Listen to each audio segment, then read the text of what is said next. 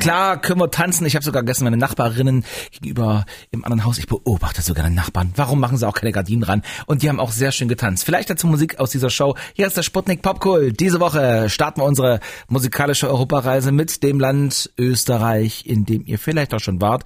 Vielleicht nur durchgefahren, weil es ging nach Italien. Vielleicht der Skiurlaub gemacht oder das Ding auch mal im Sommer entdeckt. Vielleicht schon in Wien gewesen und mehr als nur Geschichten über die Kaiser und Sissi gehört. Möglicherweise auch eine Band kennengelernt, die Bulbul heißt. Sie kommen aus Wien.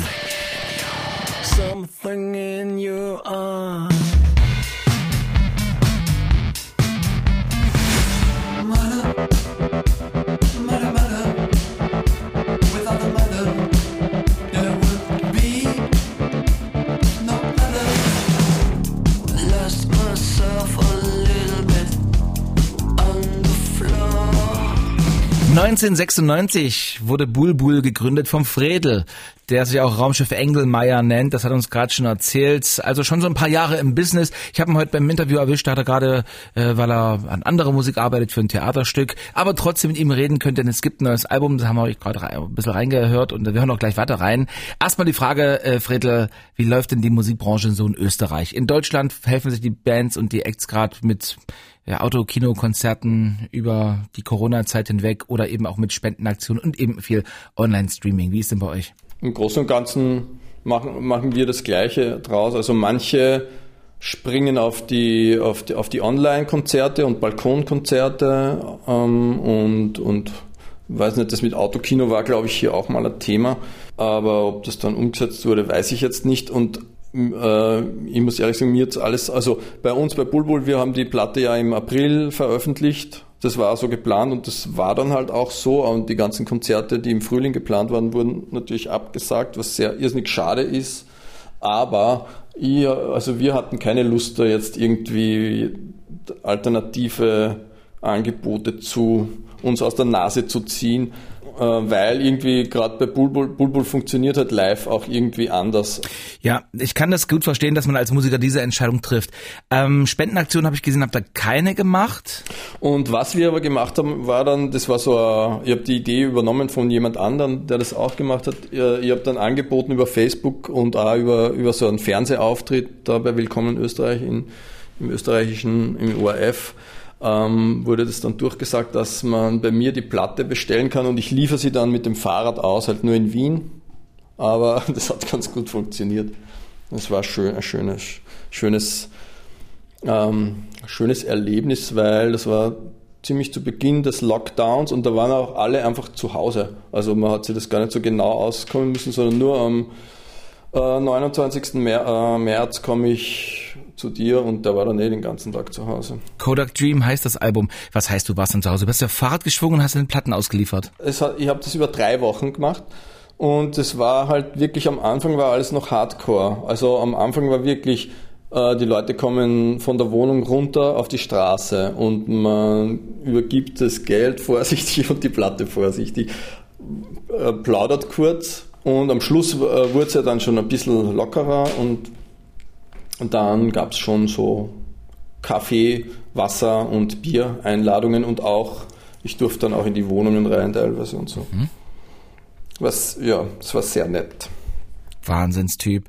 Stell ich mir alles sehr schön vor. Gut, also äh, ich weiß, wir haben uns auch unterhalten über zum Beispiel Soforthilfen, dass du keine beantragt hast, weil du sagst, es gibt andere, auch Künstler, die viel mehr brauchen. Lass mal ganz kurz den Leuten erzählen, wie du als Bulbul, als du noch solo unterwegs warst, ihr seid mittlerweile zu dritt, wie du da drauf warst, was, wie ich es mir vorstellen musste. Es war sehr unorthodox und manche hat es vielleicht auch ein bisschen verstört. Wenn ich dich nach deinem peinlichsten Bühnenmoment frage in deinen Anfängen, was für eine Story kommt da? Also Bulbul habe ich ja äh, als Solo-Projekt gestartet und da hatte ich immer, also hatte ich einen Drumcomputer mit und so Sampler, also so Playback auf, und äh, ich habe äh, E-Gitarre gespielt und gesungen. Und dazu gab es dann noch einen Staubsauger auf der Bühne, der halt auch noch Sound gemacht hat und eine Kiste mit Metallteilen, die, so, die ich über die Bühne so verteilt habe und herumgesprungen und herumgeworfen.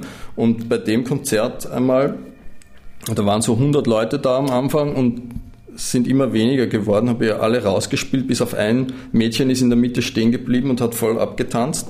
Und dann bin ich auch noch mit meinen Schuhen, weil ich hatte so, äh, so Arbeitsschuhe, in die habe ich hinten eine Schraube reingedreht, so waagrecht, damit ich mich wo einhängen kann und so schräg nach vorne quasi, ich weiß nicht, ob man sich das erst vorstellen kann, damit ich so schräg nach vorne dastehen kann.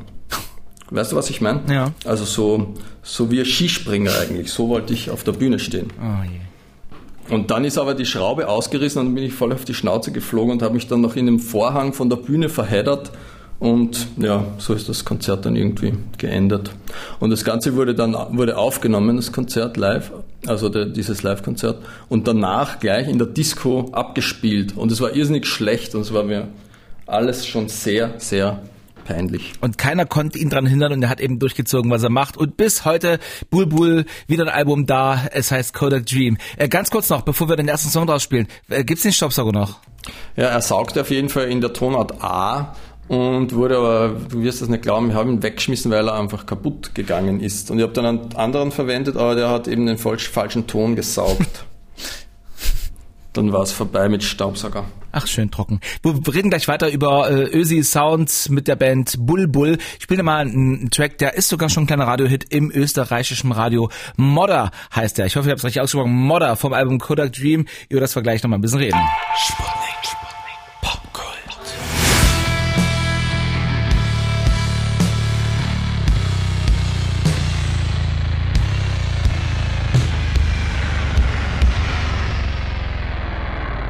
Das, das ist Sound aus Österreich. Ja, es ist ein bisschen Rock, es ist ein bisschen Dance, es ist elektronisch alles dabei. Und wenn er Bock hat, da sagt der Fredel, der Kopf dieser Band hier auch, da kommt auch mal so ein dezenter, so ein dezenter Autotune-Effekt mit rein. Bulbul heißt die Band, sind schon viele Alben da gewesen. Das Neue, es ist auch seit ein paar Monaten da, Kodak Dream. Ähm, Fredel hat uns gerade erzählt, wie das damals lief auf der Bühne. Er mit ähm, Schuhen, mit, wo er sich noch selber Schrauben reingemacht hat, dass er ein bisschen anders stehen kann, mit Metallplatten. Sag mal, hat dir da einer geholfen? War, war das denn eine wilde Phase mit Bulbul als Soloprojekt? Also, das hat irgendjemand gepusht?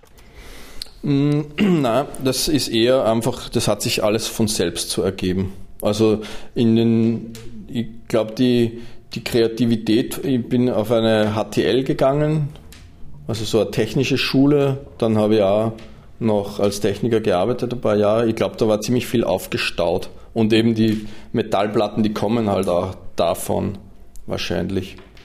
Es war, also das ist einfach so rausgeploppt, die ersten paar Jahre, der ganze Output. Vor ein paar Jahren wart ihr in Halle an der Saale. Du kennst also auch die Sputnik-Zone. Ihr seid eine Band, die auch schon so ein paar internationale Gigs auch hatte. Gerade ist es zwar ein bisschen auf Eis gelegt, aber wer weiß, was denn noch kommt. Ich wünsche mir das mal sehr. Welche Erfahrungen hast du noch an die Händelstadt Halle an der Saale? Kannst du mir noch sagen, wann, wo und wie es war? Also wann und wo, weiß ich nicht mehr so genau, wahrscheinlich vor vier, fünf Jahren.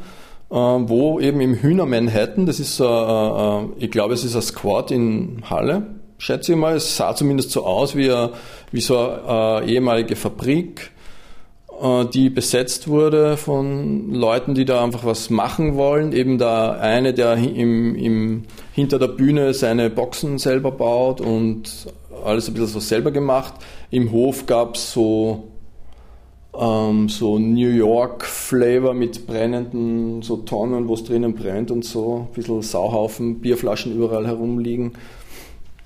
Ähm, ist auch immer noch so. Kann ich das so sagen, wie es ist? Ich habe, ich habe sehr gute Erinnerungen dran. Und dann geschlafen haben wir, glaube ich, auch da oben in dem Dings. Und am nächsten Tag waren wir irgendwo baden. In irgendeinem See. Der, glaube ich, in der Stadt war. Kann das sein? Ja, wahrscheinlich der Hufeisensee. Meinst du den?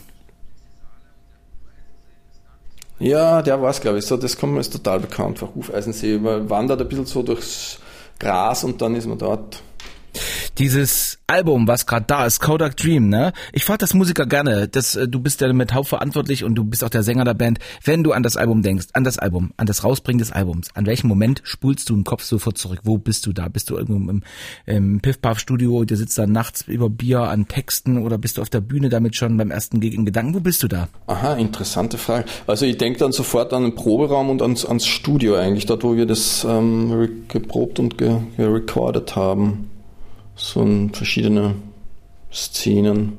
Aber Kodak Dream, also der, der Song, es gab ja vorhin den Song, äh, zuerst gab es den Song. Und in dem Song geht es auch ein bisschen drum, ähm, äh, um die Lust äh, auf, auf Verbot und Gefahr, also was zu machen, was jetzt nicht äh, unbedingt gern gesehen wird, so, soll so ein Trip-Song sein. Und eben der Trip ist aber eigentlich dieses, diese, dieses Muster, von dem ich vorher schon gesprochen habe, dieses geblendet worden sein Muster auf den Augenlidern. Finde ich schön. Wir lassen gleich den Song raus. Was gibt's jetzt noch für Pläne? Könnt ihr euch schon vorstellen, wann ihr, war ja eigentlich geplant, im Oktober auf Tour zu gehen. Gibt's schon irgendwelche Pläne, äh, ist ja auch, hat auch was mit Booking-Agenturen und so zu tun, wann ihr da mal wieder auf der Bühne stehen werdet? Ja, ich kann es ehrlich gesagt überhaupt nicht sagen. Also, weil erstens weiß ich, nicht, ich weiß schon nicht, wie es in Österreich sein wird und geschweige denn in Deutschland. Die Frage hat hin und wieder beim Friedhelm, unserem Booker, von Poi Poi nach und der weiß es dann meistens auch nicht. Und äh, ja, wir haben in, im September Gigs in Österreich geplant. Auch da weiß ich nicht, ob die stattfinden werden können oder so in dieser Form. Ich habe im Netz gelesen, dass du um das Interview jetzt erstmal gescheit zu beenden, dass du äh, ein schwieriger Interviewgast sein kannst. Ähm, du bist ein bisschen schrullig und du bist aber auch äh, sehr entzückend kannst du sein. Also ich muss sagen, mir, mir fehlt überhaupt nichts schwer, mit dir jetzt toll zu reden. Äh, wir haben uns heute eine lange Stunde unterhalten hier. Ähm, kann ich anderen nur so weitergeben. Aha.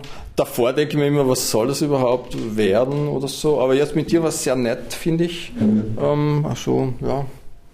Ist doch cool. Also wenn es ein paar äh, Leute kennst von Radiostationen, die gern mit mir Interview machen wollen, kannst du gern, kannst du gern meine Telefonnummer geben. Die kann ich, ja, die habe ich, kann ich machen. Also 00430 Vorwahl, dann die 699. Kleiner Spaß. Wir spielen Bulbul noch mit einem Song. Das ist der Albumtrack hier im Sputnik Popul. Lernt sie weiter kennen. Hier ist Kodak Dream.